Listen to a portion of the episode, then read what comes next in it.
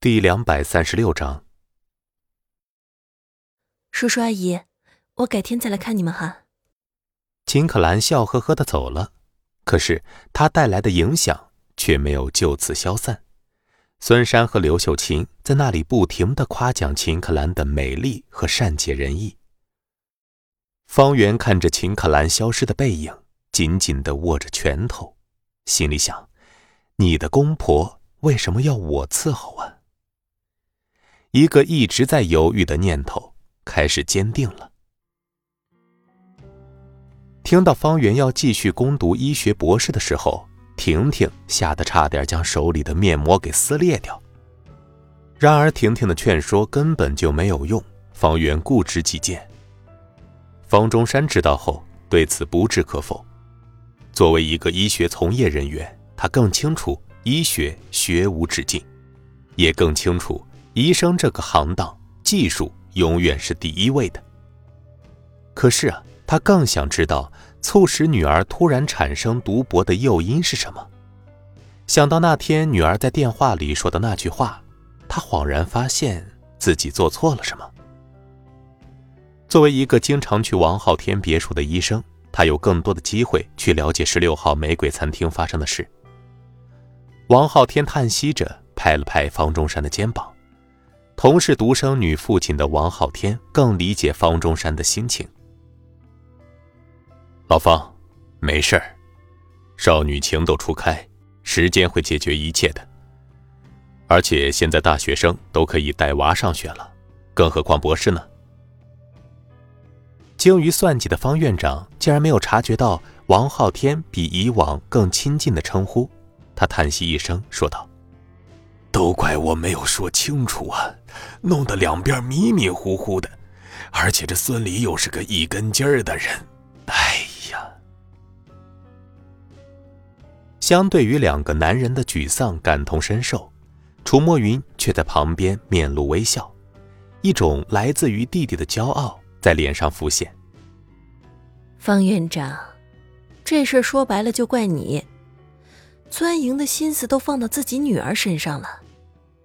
这次好了吧？赔了夫人又折兵。听着老婆在别人伤口上撒盐，王昊天干咳了一声：“ 老方啊，我听说你们中心医院的设备该更新了，你看需要哪些设备？列个清单。昊天集团捐助了。”方中山呀，来之前满脸愁容。在别墅里呢，也是满脸愁容，可是，一出别墅，脸上的笑就晕开了。谁说赔了夫人又折兵啊？他很支持女儿在医学上勇攀高峰。王昊天一脸愁容的看着方中山列出的仪器设备，苦笑连连。莫云呀，咱们这是替你那好兄弟兜底了，这代价有点昂贵啊。方中山这是吃大户，这台进口核磁共振仪器都不下七百万，你看，还有这些辅助设备，科室专用的设备，总共下来，恐怕两千万都下不来呀。楚墨云才不在乎这些呢，反正啊，他觉得家里的钱是花不完的。不过，今天方中山的话还是给他提了个醒。他面色严肃的警告王昊天说：“你千万别学方中山啊，不要擅自主张给女儿物色对象。要是我知道你故意把什么小年轻推给女儿，我饶不了你。”看着很少对自己如此严厉的老婆，王昊天苦笑道：“ 这是方中山和你那宝贝弟弟的事儿，和我有什么关系啊？”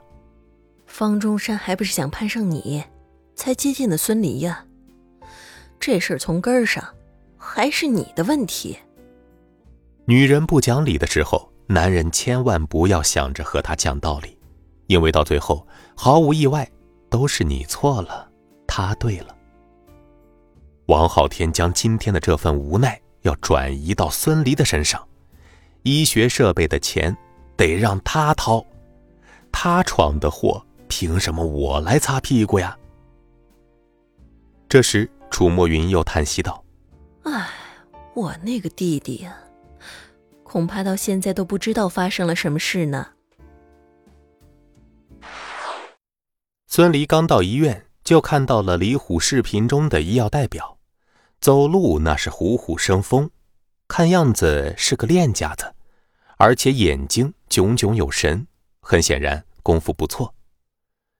孙离低着头和他擦肩而过，算是第一次会面了。当孙离走进病房的时候，秦可薇正冲着他嘻嘻的笑着，而秦可兰正握着母亲的手，说着嘱咐的话。可兰，呃，秦总，你怎么来了？孙离声音发紧的问道，有些搞不清状况。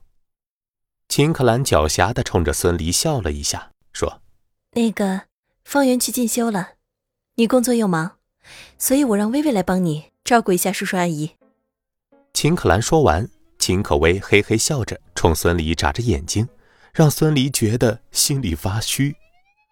秦可薇。可不会照顾人啊！万一再说错什么话，按照父母的心理承受能力，恐怕难以接受自己的儿子成为亿万富翁，而且还勾搭上自己女老板这一系列的事情吧。孙离冲着秦可兰使眼色：“ 秦总，呃，我有工作要向您汇报，麻烦您出来一下。”作为一个雷厉风行的女总裁，她会在意孙离的建议吗？即使孙离有很大的可能成为自己的男人，但是秦可兰可不会做一个听话的女人。